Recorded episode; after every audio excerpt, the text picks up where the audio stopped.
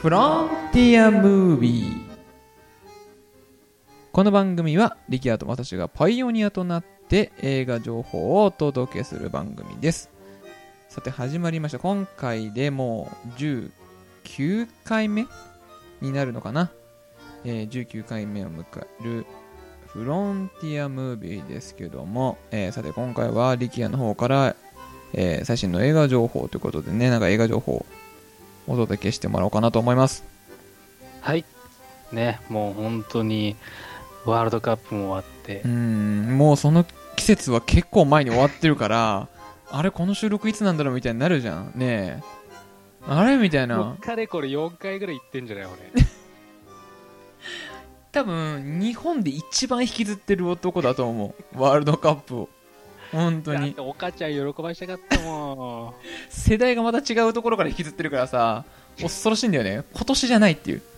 さあ、えーそんなワールドカップも終わって、はいね、もうそろそろ2ヶ月に入うるんところそうですねが、うん今回紹介する映画は、うん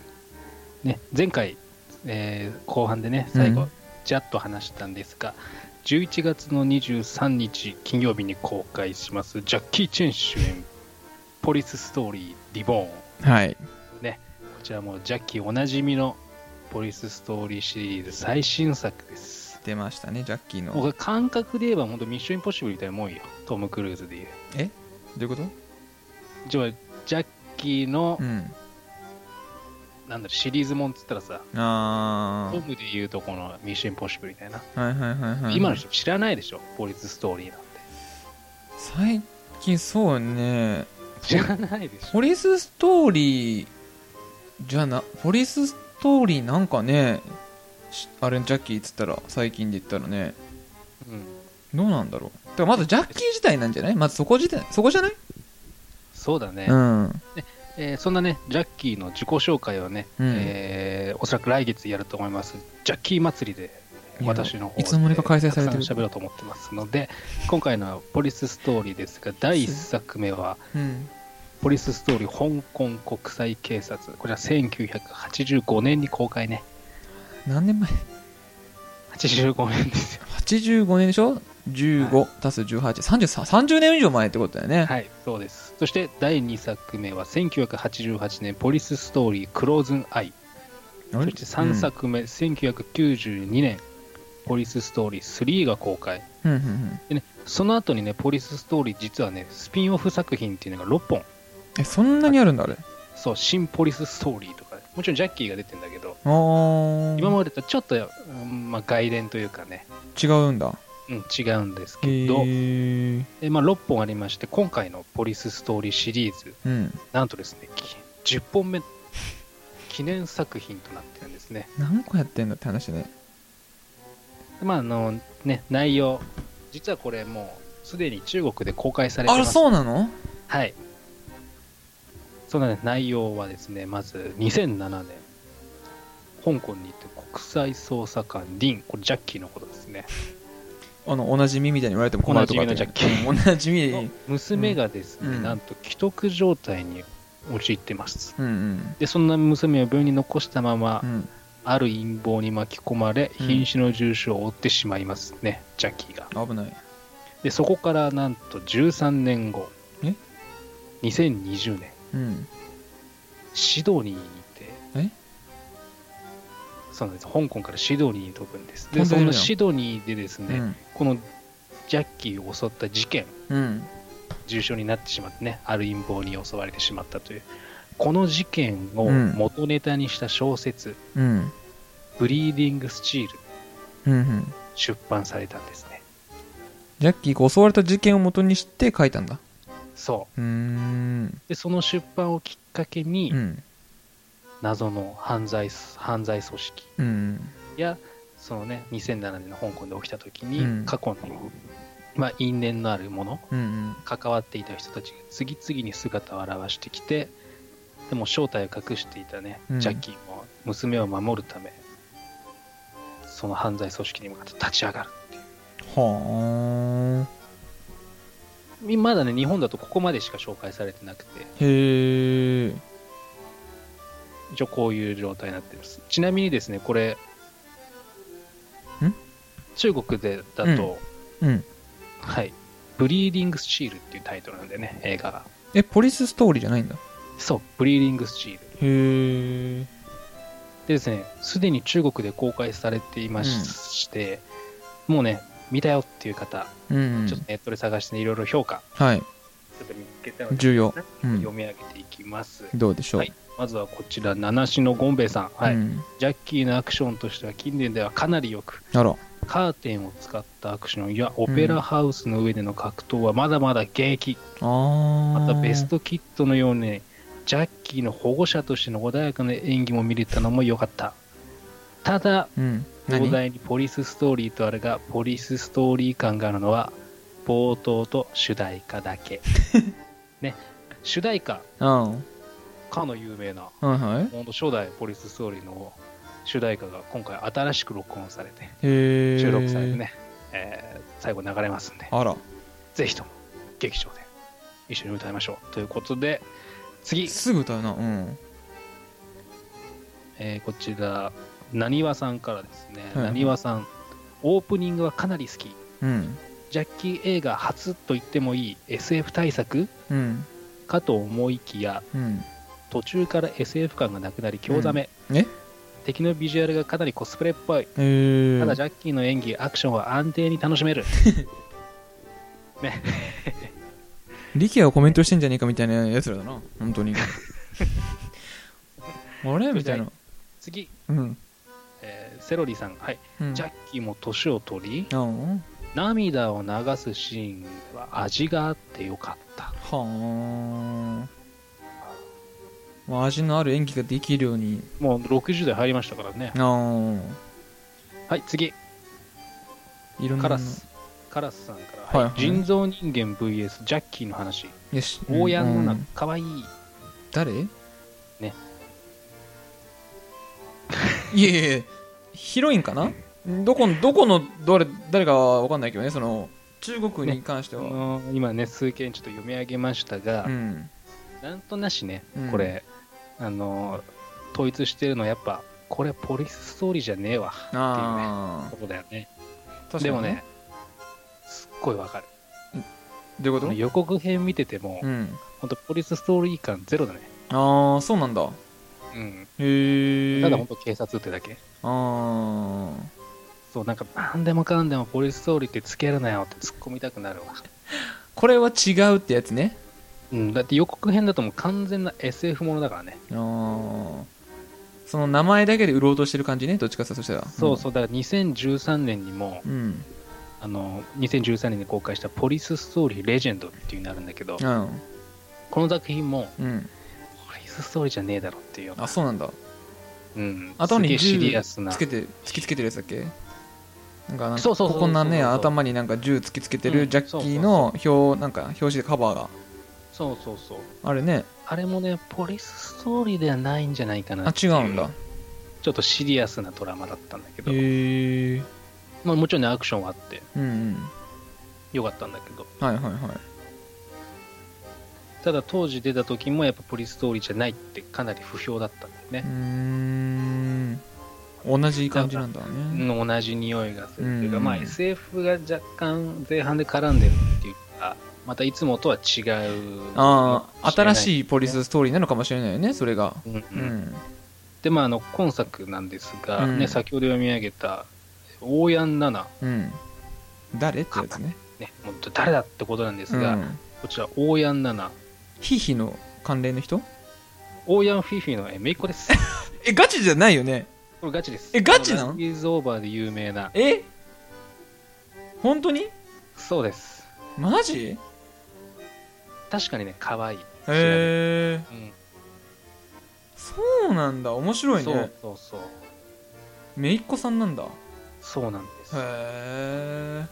そしてね今作あのチャウ・シンチ監督作品のえ「人魚姫」にも出演したショウ・ルオ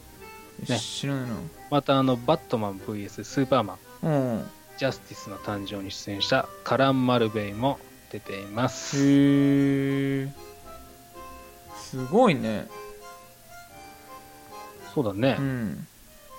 意外となんかあれだねいろんな人が出てるね意外とねうんまあ知らない人もいたけどねその大家奈々とかはね本当にはあ見に行くんすかいや行かないかな 中国映画なんて俺見に行ったことがないかいもやしれないこれね実はね今回今いいこと言った、うん中国映画っていう言葉出てはねうんあのまあ今回ちょっと4件しかコメント評価読まなかったんだけど、うんやっぱ中ではうん今作は中国映画じゃなくて、うん一 B 級ハリウッド映画として見れるって書いてあったはあ酒飲んで見なくちゃいけないやつだな それはな本当にあのメガシャークとか同じ感じあのなんかよくわかんないあのサメシリーズ系と同じ匂いがする感じかなよくあるような あのロボシャークみたいなねあのなんかシャークシリーズねよくわかんないやつそういうなんかあの B 級映画でいうあの王道 B 級映画みたいなそういうのと同じかもしんないよねそしたらね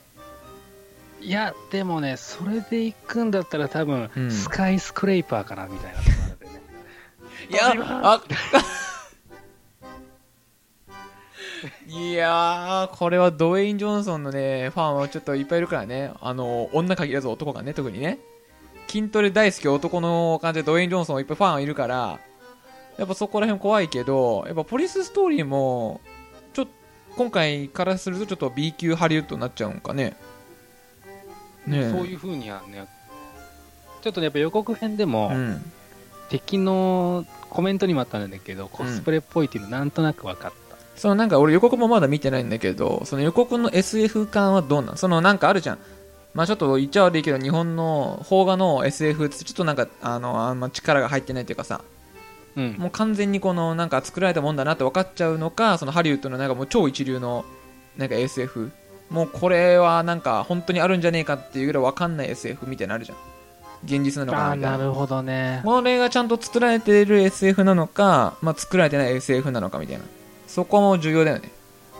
なんて言ったらいいのかな SF マイノリティリポートみたいな感じかなでもまあそのマイノリティリポートだったら結構ちゃんと作られてるかもねうん作られてる方だと思ううよ、うんんでもうん本当にそれは前半部分らしい、あそうなんだそ後半はもうう SF 後半はあの結構シドニーとかであもう本当に現実ーうんシドニーのねそうそこでまあそこがメインになるらしいから、うんうんうんあれみたいな前半との差が大きいみたいなえこれ SF じゃないのみたいなうんなんか序盤 SF だけどこれいつの間にかみたいなそうそうそうそういつの間にかみたいなあー餃子ねみた いなそういう見れね感じでいたら違ったんだみたいなねそうそうあーそうなんだ、ねまああの何はともあれですね、えーね私がいつからいつかの回で言いましたが、うんジャッキーが生きてる間にうんこのリアルタイムでうんこの見れることにねうんうん感謝しようとうんレジェンドだからね確かにねそう生きてるうちにねみんなでうんもって名優だぜもう映画界まあねうんジャッキーサモハンそこら辺はねだからねもう本当拝みながら見ましょうすごいよな本当リスペクトしてるもんねそういうことで言ったらねレジェンドだっつって力也はそうだね、うんすごいわマジでうんぜひとも、えーポリスストーリーリボンはい11月の23日公開ということではいえー、すっごい映画をまた紹介してくれましたよ力也が今回はこれでね見てくれる人も結構いるんじゃないかなっていうことでねちなみにこちらの全国ロードショーでございますのであらあのーちょっとした映画館でやるとかじゃないんでねちゃんと全国でやってくれるそのう新宿のみとかじゃうなくんうん新宿ピカデリーのみとかじゃなくてちゃんとて、ね全国ロードショーですそこちゃんとやっぱ重要だからねぜひともスカイスクレーパえー見違てうからうん見ていただきたいななんて思ったり思わなかったりしてますの で今回の紹介はここまではいありがとうございますそしてですねなんとはい新コーナーはい「思い出つーすい始まりました新コーナーということでねまあねその思い出のね、えー自分の思い出が詰まってる映画ということをねえーまあ、みんなで共有していこうかなという新しいコーナーですで今回はということではい、今回は私の方から1回目、これ実はあのツイッターでねうんちょっと、えーまあ例えみたいなのうんうんで何件かツイートしたんですが、うんうんものすごい簡潔にねうんうんパッとねパッとうんこれね知ってる知ってるかな、うん北の映画なのよ狭めるねいやあのね俺がね、うん俺本当にうん23、年ぐらいまで映画に全く興味なかったのようんうんその興味ない時期に見た映画なんだけど、うんへーたまたま通ってた大学に、うん映画が見れる部屋みたいなのがあってあーはいはいはいはいパソコンで映画見れるっていうはい部は屋いがはいあはっいあるてねでそこでちょっとうん夏っぽい映画見たいなと思って、夏だったんだろうねそううんちょうど6月とかあちーょっとジメジメしてる初夏ねでそこで全く映画に詳しくないから、うんとりあえずタイトルだけ見てあラベルっていうのなんかあれだけ見てーなかなかなん強か気ねえかなと思ったら、たまたまねうんうん「あの夏一番静かな海」っていう北の映画でももう相当俺知らない映画来たねそう1991年に公開された映画なんだへえすごいねあの牧クロードとか出てるやつなんだけどいや知らないんだけどなあんまりマキクロードに関してが すごくマイノリティすぎて知らんのよでうんこの映画を見てうんはねあのー内容としてはさ、うんこれ確か喋れない人の話だったんだよねへえ喋れない人同士なのかなあそうだうん同じそう障害とねこれなんてろう者っていうんか聴覚障害者はいはいはいはいのカップルの話なんだけどうーん主人公がこうサーフボードうんなんか先の欠けたサーフボード見つけて持ち帰ったのねうんでそのボードに発泡スチロールとか継ぎ合わせて、うんまあ彼女、うん同じ病気持ってる彼女と、うん彼女させて海に向かってうんでサーフィンにのめり込むってういうんで最初はなんか地元のねサーファーとかみんなバカにしたりしてたんだけど、うん次第にこうなんかサーフィンに打ち込む姿うんとか見見直してう、んでまあその大会でもサーフィンの大大会会へーそうそうで入賞を果たしたんだけど、うんすごいじゃんで怖い怖いある何日うん彼女がうんいつものようにねうん海に行ったわけよはいはい彼がサーフィンしてると思ったらうん彼の姿はなくて波打ち際でサーフボードだけ残ってたっていう、いすんげえ怖いじゃんや怖いっていうかうんホラー映画じゃないけどねこれまあえ多分多分事故で亡くなっちゃったんじゃないかななんて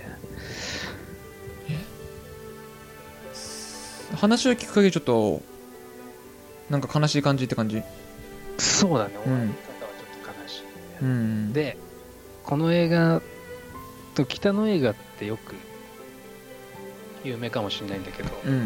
もうサウンドああ久石譲久石譲なんだそう手へ掛えけてるんだけどすごいねこのひこのあの夏一番静かな海でもうんまあ要はなんつったらいいのかなこれインストゥルメンタルっていうのああ歌詞のない曲ね北の映画結構それが多くて、うんその久石譲さんが作ったうん「サイレントラブっていううん曲があるんですけど、うんこの曲がまああの夏一番静かな海で本当テーマみたいなへー最後エンディング流れるんだけど、うん初めてうん歌詞のない曲にはまったあ力也がねそれがすんごい思いで今でも聴いちゃああうむしろなんかメロディーとかがむしろすごい好きになってへえ結構こうシングル CD とか買ったりするとうんうんカラオケバージョンみたいなあほんとメロディーしかか流れないようなやつとかへ結え構そういうのを好んで聴くようになったその映画を機にねそうそううーんなんかそれがねすごい思い出ではいはいはいはいなんか自分の中での音楽という部分のターニングポイントみたいなのになったかなえー映画を見たにも見たっていうか映画からその音楽のその感性が変わるみたいなねそうそうそうへえ面白いねそでうもまあ映画自身もね、うんうん全然悪くないからうん、うん本当に評価を気にするねまだしだけど、うん一応これ3.9とかだからね高いよねヤフー映画だと 5, 5点うん満点中4.1だからね、相当高いねうん普通にこれ北の映画でも人気な映画だから、うんえー、ただそぜのひ、うあのん、時間空いてる時にでも見たいよね本当にいい映画だないい映画なのかなって本当にそう話聞いてた時はすごい思ったうんでもそのあインストゥルメンタルの方なんだっていう俺がいた今そう そうそうそうあ映画なんだけど映画じゃないんだってこいのう映画を通して、うんそうなんか自分の中ではかなり大きいきっかけになったからさ、あーあ音楽まあ被災地上もすごいからねそのそうすごいねジブリ系とかもねやるしあじゃあすごいし確かにねでそっからあれだね映画とか見終わった後うん俺いつもエンディングとかかっ飛ばしてたんだけど、うんちゃんと聴くようになった確かにあのエンディングで流れてるエンディングロールで流れてる曲は大体インストゥルメンタルだもんねそうんそこは確かに俺はあんま注目しないななんかそのエンドロールも凝るなんか映画ってあるじゃんなんかその、ただ単にその後ろがバックが暗くてその名前が出るだけじゃなくてなんかその演出するようなううんまあなんかねそういうあれなんつうんだっけなピクサー系うんあの「トイ・ストーリー」とか「モンスターズ・インク」とか、なんかそういうピクサー系をなんか結構そのエンドロールまで楽しませてくれるみたいなうんのがあってなんか楽しんでたけど俺そんななんかね暗いあのね黒に普通になんかあの文字出てるようなあのやつでインストを楽しむみたいな、うん俺確かにないからなそれがなんかそのこの映画を見てねなんかもし貸したら開拓するかもしれないよねそうだね、うん結構う、ん、うん、俺もまさかこんなにハマるとは思わなかったね本当だ歌ね詞のない曲みたい確かにねでもまあ確かにねでも力也は確かにカラオケとかではあのバリバリ歌詞強めの曲歌うけどねなそうそうそうあの息継ぎが難しいような歌とか結構挑戦するんだよねインストとかじゃなくてもうもう言葉で攻めてくるような音楽ばっか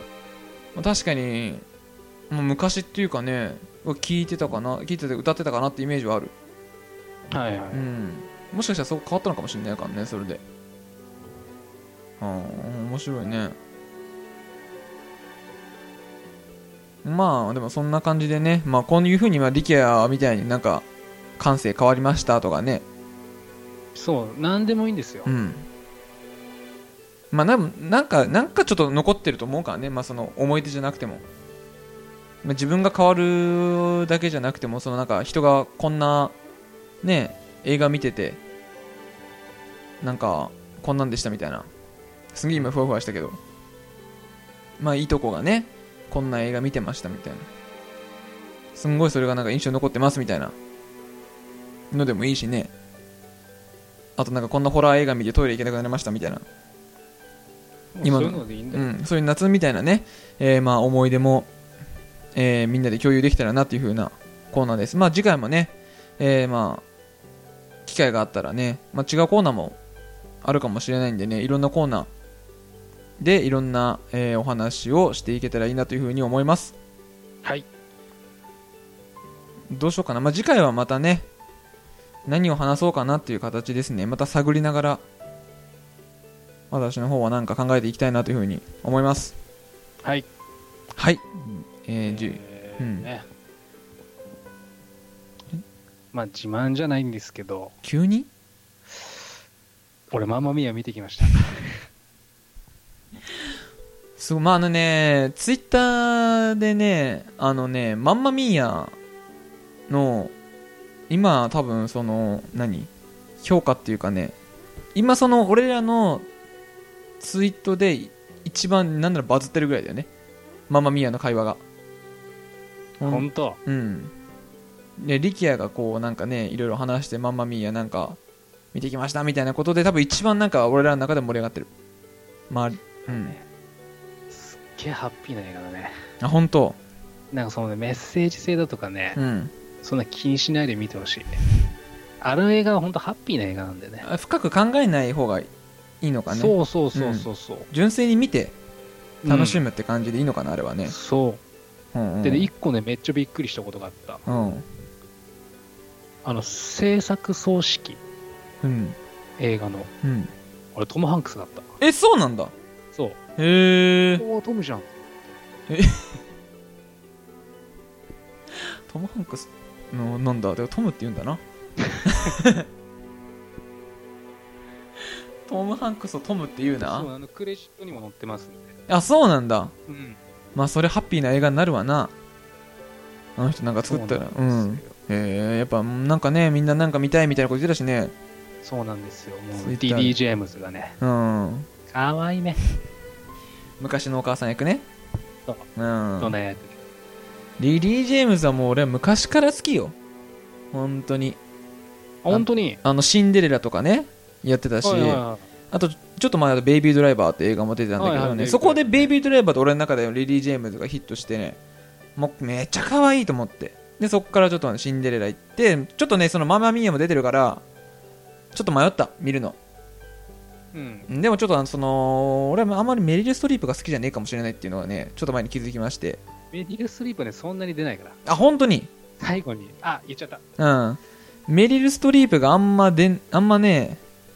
俺の中であんまヒットしてないかなっていうので見なかったの今回はどちらかというとそのディディ・ジェームズがメインメインえ、なんかあの予告を見た感じ、すごいメリル・ストリープ、なんか、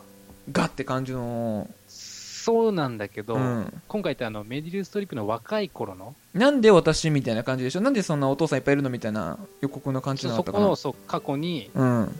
ちょっと遡るっていうかみたいな感じだったよね、予告だと。そうそうそうまあそうだよあとそあんとなんだアマンダ・サイフリッあーアマンダ・サイフリットあんま俺もそう見ないからドな。リンクするような感じで話が進んでいくから過去と現在みたいなあー今の私とお母さんかぶっていくみたいなね。そうそうそうそうそうへだからー。メディル・ストリップはそんなにまあなんせだってヒュージョク一応やっていいのかなうん。ちちょょっっととでも死んだ設定だからね。そうだろマジであこれいいのかな言っちゃって。がっつりネタバレかもしれないけ ど、完にはい、お母さん亡くなってますんで。えっとうんどういうのかわかんないけどそれはあのシックスセンス的な感じかなわかんないけどそのあの見えちゃいけない人が見えてるみたいな設定あ、全然そういうのじゃない。全然そうそういうのじゃない。ないの俺一瞬そう思ったなんかあお母さんその本当は死んでんだみたいなえー全然全然、もう最初が死んでて、あそうなんだあの一応ホテルを経営してる話だからさ、ホテルの話だからさ、うんうんそのホテルを新しく改装して、うんあで、今度改装パーティーをしますっていうことで、ーみへんなぶっ、えへえあそういう感じの始まり方なん昔のだそねの、ドナ、お母さんうんの友達とかがみんな集まるっていうような話あったあったなんかそんなシーンあったなんで集まってんだろうみたいなとこあったけどそういう感じの集まりだったんだねあれはねへえでも若干見れるかなそしたら俺、だから、どちらかというと、やっぱ JJ、リね、リー・ジェームズじゃあそうだ、JJD リーグ。やめろよその JJ リームズって誰だよって話になるじゃんね DDJM だよリリね。ー・ジェームズあれ大好き本当にもあと、アンディ・ガルシアとかも出てます。昔のね。う、うんほんと好きねもうぜひぜひ見てってくださいよ。うんじゃあそういうことだな本当に今本当夏休みでねいろんな映画やってるからね「ミッションインポッシブル」だった本り当にそでそんなね夏休みの中に力也も結構見に行ってるからねう。もうね、俺ねう、ん、 8月だけでうん4本見たんねで。相当見てる。るよね1週間に1本ペースだもんねそれね普通にしちゃうまあそうだね。う。うんすごいよねやっぱりリアルタイムで見た映画が今月は多かった。あ、見たいと。もう待て正ん直ほ正直あるのよ配信とかあねレレンタルとかね。 DVD、ブルーレイ借りてみようっていう作品もあるの、うん。でもその欲を超えて、うん。もう本当もう劇場でもう公開日に見に行ってやるもう大画面でもう見てやりたいってですね。あるあるある。映画そ館の作品がね、うん今回立ってまずその中で、しかもあの、Here we go がね。てはいもうその、まあ、それも明らかになるのかっていうの気になる、俺は。あの、Here we go が、なぜ Here we go なのか。あこれね多分うね、ん。これあれなんだよマンマミアの歌詞なんだよね「Here We Go」ってああ、そっちの方なんだ。多分そっちで撮ってんじゃないかなと俺思ったのなんか映画のそのストーリーに Here we go は関係してんのかなと思ったけど、そしたら歌詞っていうか歌の方のなんか関連性で Here we go になってんかね。そしたら、まあそううーん、そうだと俺は思うよあでもああまたかって感じで しょあのや訳すとあ、うん。まだま始まったよみたいなそあ、もうでもそういうことか。ああ、そういうことね。ういうことでしょ、こうれん。そうなんかもしれんね。そしたら。まあ本当にね、うんあのー10年ぶりの続編ってことでうね、ん。しっかりとした続編になってますんで、はいはいはい。見にもしね、あのー来週末、今週末でもいい、えー来来週か、来週末ね、デートでうん。ミュージカル映画行っちゃうみたいな感じで、あ、あれって、突あ然そうママか。ミーを見ることだけは禁止ね。突これち然ゃはんと禁止全あの前作見ないと、あー、ま見てからちゃんと見に行ってね。ちゃんとそのつながりがあるわけ2だからがっねつり続編だから、こうーれ、ん知らないってなると、うんもう本当、てんてんてんって感じで、ただ曲だけいいじゃんみたいな。あー感じになるので、確そかこだにねけ、えーお気をつけて見てください。ちゃんと共有しないとねそのカップルとかでデートするときもね本当にそこ重要よねあなんか一人だけ楽しむみたいなのも悲しくなっちゃうからそうなんです。わかるそういうことそやんな、えースカイスクレーパおずっと言うじゃんスカイスクレーパーの話もうケツからケツまで言う感じだよね本当にこれは もう絶対に絶対そうほんとやめてほしいねー。ドウェイン・ジョンソンはあのーめちゃめちゃ稼いでるうんハリウッドスターランキング、出てたねなかなか上位に入ってたね。うんすごいよねあれ4、5位にね入ってたよね、確か。ねえもうだって巨額のハリウッド映画の収入が入ったみたいな。すごい出よ演料ねが入った。まあ相当出てるもんでもあの人まあね、うんコメディからアクションやらホラーは見ないけどねでも本当にいろんなもん出てるけど SF だったりねうん、本当憧れですねうんまあでもこんこんな感じでね、まあ、思い出通信そして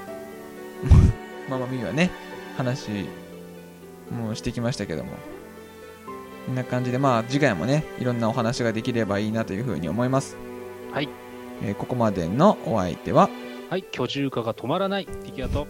私がお送りいたしましたそれではまた次回お会いしましょうさようならさよなら。